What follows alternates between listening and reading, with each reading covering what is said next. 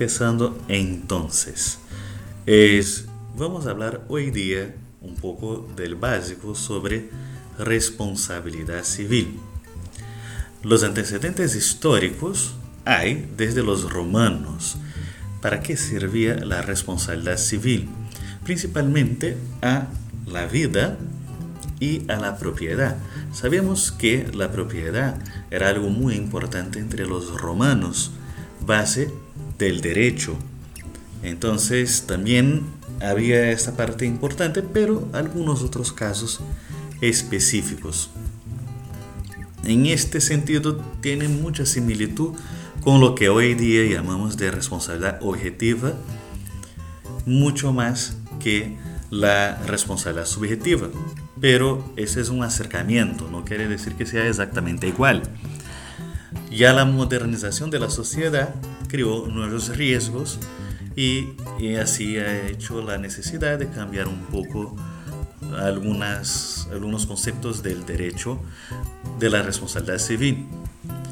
Entonces hay varios cambios que son necesarios. Bueno, pero antes de hablar un poco sobre responsabilidad civil, es importante hablar un poco también sobre el orden jurídico.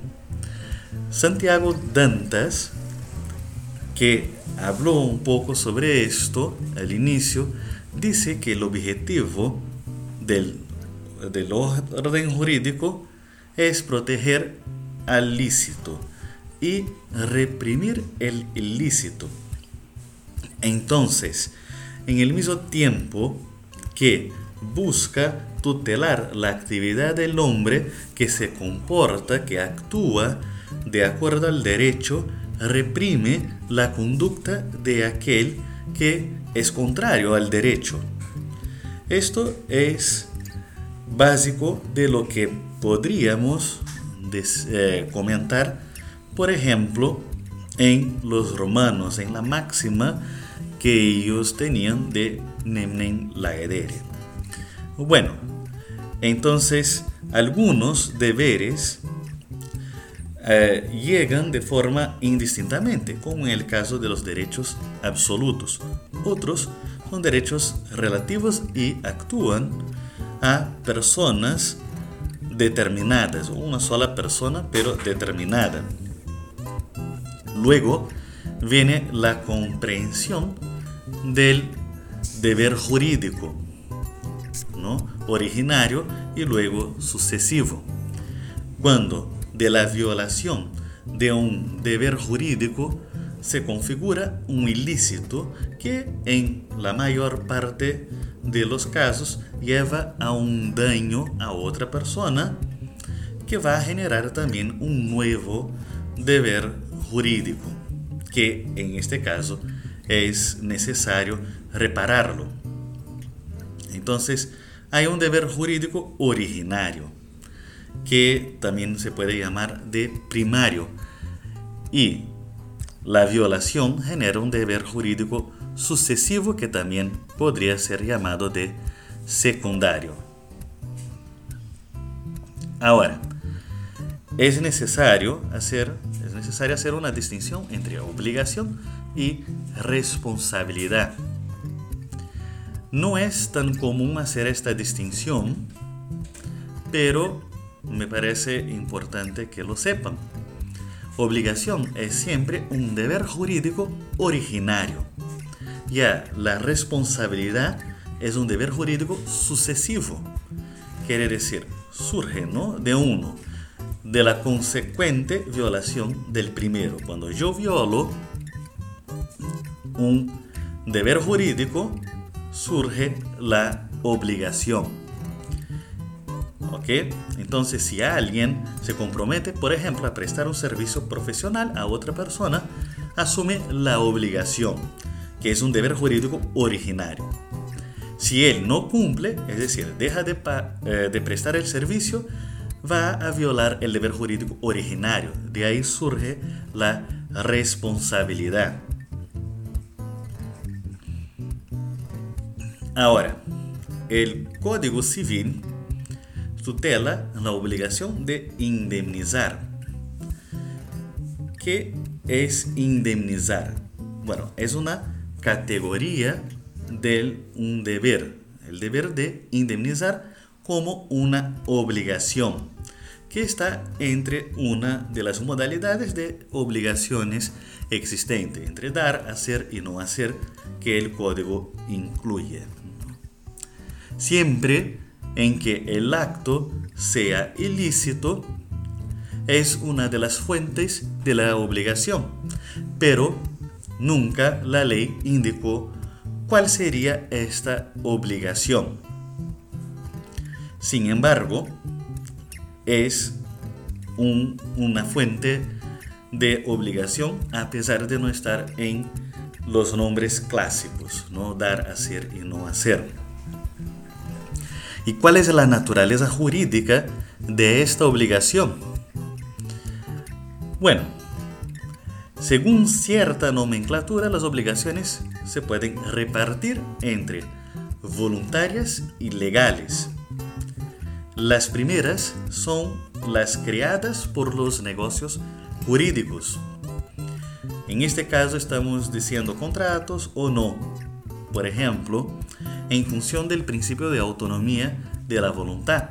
Obligación, en resumen, que existen porque las personas quieran que exista y que justamente el contenido que ellos han querido dejar en esta, este contrato y esta obligación.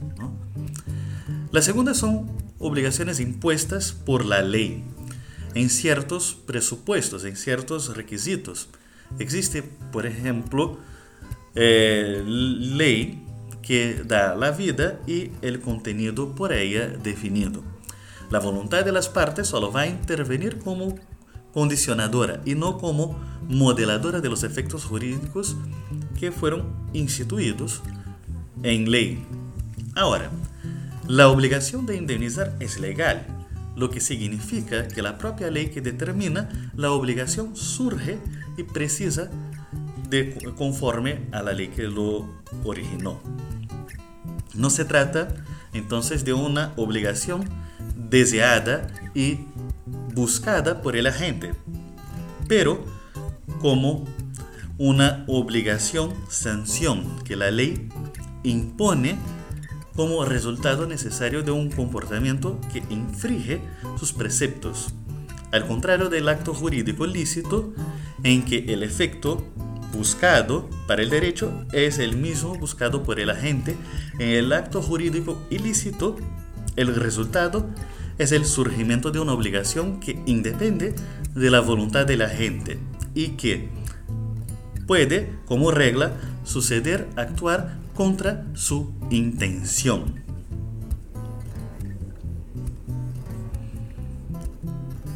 Bueno, entonces pasemos un poco adelante. La función de la responsabilidad civil, entonces, como estamos viendo, consiste en reparar un daño que se ha causado sin justificación. La reparación no es únicamente económica, quizás sea un error que muchas personas tienen, pensar que la responsabilidad simplemente es pagar un monto, pero no exactamente. El, objetivo aquí es regresar al status quo antes, quiere decir buscar que lo que la responsabilidad busca en este caso es que se regrese a un estatus anterior a lo que causó el daño. Quiere decir como si ignoráramos el daño. Este no generaría más problemas. Entonces el objetivo no es sancionar.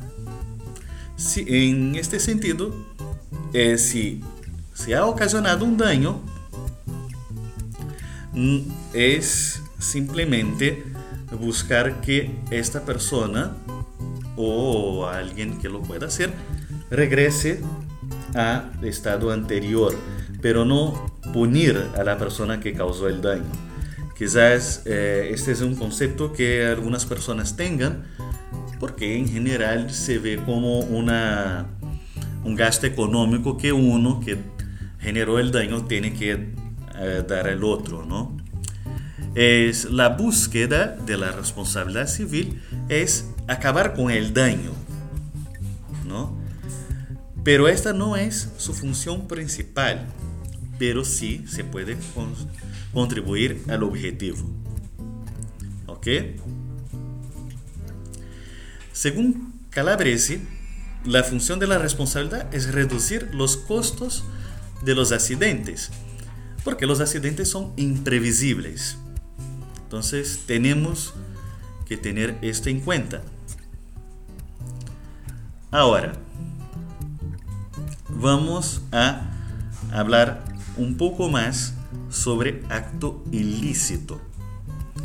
Bueno, que es una parte importante para el estudio de la responsabilidad civil, porque asume una gran relevancia en el tema de responsabilidad civil, por ser el hecho generador de la propia responsabilidad. Entonces trátase de una conquista del derecho moderno, basado en el derecho anterior, sí, pero es una conquista del derecho moderno.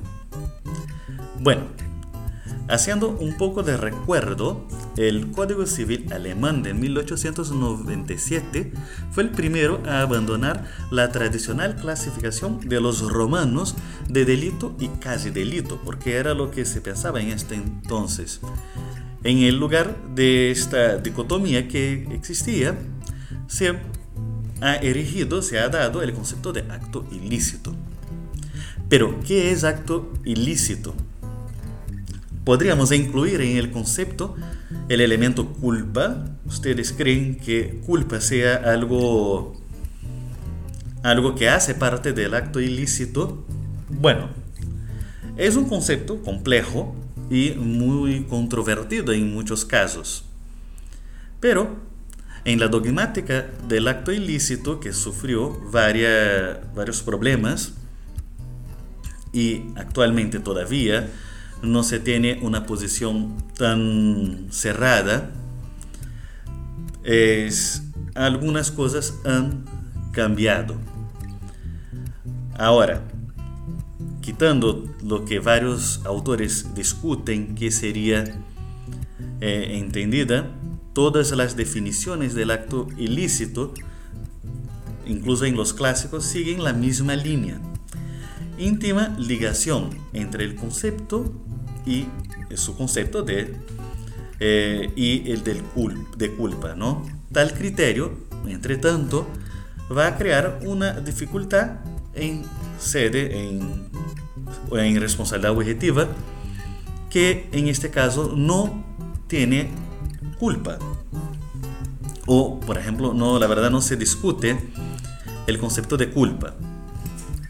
En efecto, si, si, la culpa es un instrumento integrante del acto ilícito, entonces, donde no hay culpa, tampoco habrá ilícito.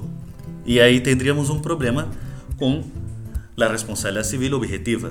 Entonces, ¿cuál sería el hecho generador de la responsabilidad objetiva? Algunos han pasado por esta dificultad y podríamos citar que algunos autores afirman configurar entonces una tautología, decir que culpa, si la culpa, un acto ilícito, entonces no habría responsabilidad civil hay también los que sustentan que la obligación de reparar sin culpa no es caso de responsabilidad, y sin, sino en este caso una simple garantía que se asemeja a navegar a las cosas de todos estos conceptos hacia el futuro, quiere decir, dejar al futuro que piense sobre esto, lo que no sería verdad. Pero universalmente está reconocida y consagrada la responsabilidad civil objetiva. No se puede ignorarla.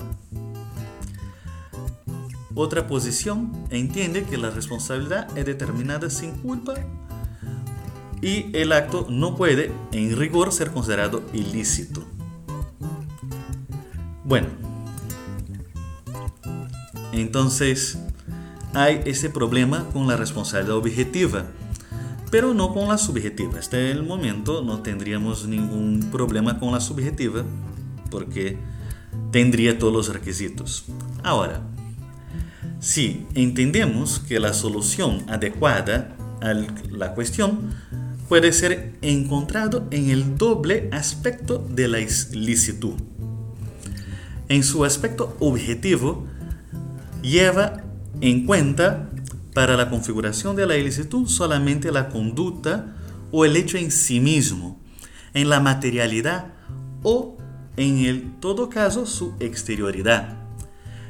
Y en el caso se verifique la desconformidad de ella con el derecho, con lo que el derecho buscaba.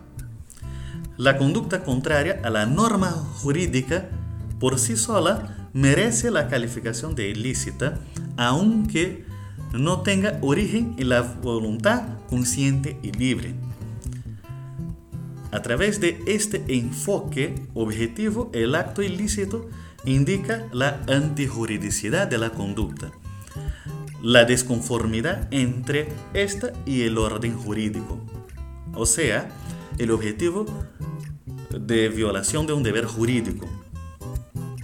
Aquí hay un punto de divergencia porque todos están de acuerdo en que la base de la ilicitud consiste en ser el hecho, evento o conducta contraria al derecho, en el sentido que niega los valores y los fines del orden jurídico. Es así, entonces, porque el legislador en el momento de imponer determinada conducta, lo hace porque en el momento previo valoró positivamente el fin que esta conducta objetaba atingir, objetaba llegar. Así, la antijuridicidad de una conducta es normalmente establecida a la luz de los valores sociales, valores que pueden ser mm, encajados en la noción tradicional del bien común. Lo que se pretende entonces es proteger el interés o en todo caso la utilidad social de esta forma, siempre que se desarrolle un comportamiento contrario a la norma jurídica, se va a herir este valor, aunque tal comportamiento no decurra, no salga exactamente del acto humano voluntario. Entonces se lleva en consideración solamente cierta conducta o resultado de ella, que es en todo caso socialmente ventajosa o nociva. Así, Tomando en cuenta esto, la frontera de la ilicitud es marcada por la violación del deber jurídico. ¿Ok? Hasta el momento, ¿cómo estamos?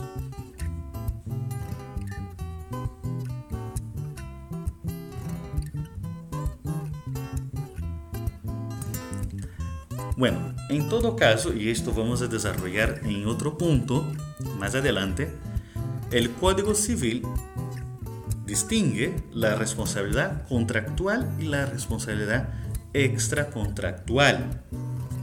En la responsabilidad contractual existe un vínculo contractual previo entre las partes, quiere decir, existe un contrato o también una promesa en algunos casos. Es, y en este caso yo había prometido hacer algo y la otra parte se había comprometido a hacer otra cosa. Por ejemplo, en una compra-venta. ¿no? Yo he prometido comprar determinado bien y la otra persona ha prometido venderme. Es decir, ella me va a dar el bien y a cambio yo voy a dar el dinero o algún valor. Entonces, en este caso no hay la ejecución de las obligaciones también puede, haber el caso de cumplimiento parcial, tardío o defectuoso. Quiere decir, yo, por ejemplo, no he dado todo lo que he prometido y ahí se podría incluir bonos que se ha prometido, en este caso, eh, o he entregado tarde. Aquí en tarde hay que hacer mención que algunas situaciones podrían justificar como por ejemplo lo que vivimos ahora, o no entrego de la manera adecuada, quiere decir el producto prometía hacer A, B y C y solo hace, por ejemplo, eh, A y B, pero C no. La responsabilidad extracontractual Eh, en el caso, la víctima y la persona que causa el daño no se encuentran vinculados por ningún contrato. Simplemente el daño ha sido causado. Por ejemplo, es alguien que haya que haya hecho un daño en la propiedad de una persona, podría ser un caso, es que no necesariamente están vinculados por un contrato, podría ser el caso, ¿no? Hay un deber genérico de no dañar y es por esto que hablamos bastante de antijuridicidad, pero no nos adelantemos en este caso. Y hay dolo, hay culpa y también responsabilidad o responsabilidad objetiva. Hay una gran discusión si deberíamos unificar los sistemas de responsabilidad, porque muchos autores creen que no, no tiene sentido hacer esto. Esta división, hasta porque hay zonas grises, quiere decir, hay zonas que se confunden los dos tipos de responsabilidad y cómo solucionar estos casos. Bueno, hay varios elementos de la responsabilidad civil. Es, algunos ya incluso hemos comentado, como por ejemplo la ilicitud o antijuridicidad, el daño causado. La relación de causalidad también es importante hechos de atribución, vamos a hablar un poco más adelante, y la imputabilidad o capacidad de imputación. Es necesario aquí que ustedes se acuerden en el primer punto que ustedes ya han estudiado seguramente en derecho civil la capacidad para actuar en la vida civil. Entonces esto es importante que ustedes rescaten un poco ahora para eh, también saber cuándo la persona tiene capacidad. Entonces, el sujeto tiene capacidad para ser responsable por los daños que ha ocasionado. Bueno, es la capacidad de imputación es la aptitud del sujeto de derecho de ser responsable por los daños ocasionados.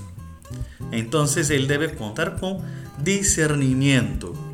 Esto significa incluso, de lo que ustedes se puedan acordar, que en algunos momentos la persona está privada de discernimiento y si eh, el daño ocurre, todo el hecho ocurre en el periodo en que la persona está privada de su discernimiento, sería un caso dependiendo del nivel obviamente, porque hay niveles, eh, estaría privada de ser responsabilizada.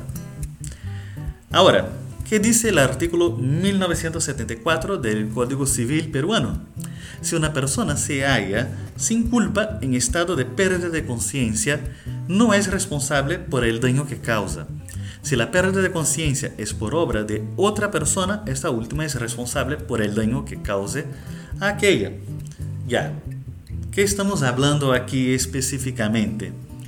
Es, es lo que había comentado hace algunos momentos. Si en el caso estamos hablando de una persona que no tiene conciencia en este momento, tiene total pérdida de conciencia, es que ella no haya consumido algo anterior para perder esta conciencia, como por ejemplo psicotrópicos, entonces esta persona no es responsable por el daño, que es lo que el Código Civil está hablando aquí específicamente. Ahora, si otra persona le da el objeto, el elemento químico, por ejemplo, para que esta persona pierda su conciencia, aquí estaríamos hablando que esta persona que da la sustancia sería sí responsable por el daño y así habría responsabilidad civil no en relación a la persona que efectivamente causó el daño porque esta no tiene conciencia, sino la otra. Ahora, y ya finalizando, ustedes saben que aquí hay lo que llamamos de responsabilidad del incapaz. ¿Quién es el incapaz? Acuérdense un poco del Código Civil cuando habla de la capacidad. Por ejemplo, las personas que no han llegado a la edad de una capacidad. Es decir, hay una incapacidad relativa y otra absoluta. Pero aquí vamos a hablar más todavía de la relativa.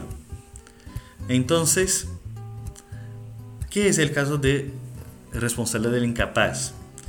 Bueno, en el caso de la responsabilidad objetiva, acuérdense, cuando hablamos de responsabilidad objetiva, hablamos de aquella que no tiene culpa, no, no se evalúa en todo caso, ¿no? Es el capaz, por ejemplo, en estado transitorio de inconsciencia, va a ser igualmente responsable debido a que el particular estatus es irrelevante a efectos de la atribución de responsabilidad. Si eh, en el caso para atribuir la responsabilidad sea objetiva o subjetiva es la capacidad de imputación del sujeto que importa. No estamos hablando específicamente de lo que ha pasado después, estamos hablando de un estado anterior. ¿Ok? Entonces, eh, tenemos que llevar en consideración el hecho anterior. Quiere decir, es una persona que no ha alcanzado la edad suficiente para generar responsabilidad, puedes decir. Es decir, para ser culpable, tiene ella, no tiene ella capacidad, entonces no puede ser responsabilizada. ¿Ok? Bueno, entonces nos quedamos aquí y nos vemos en el próximo podcast.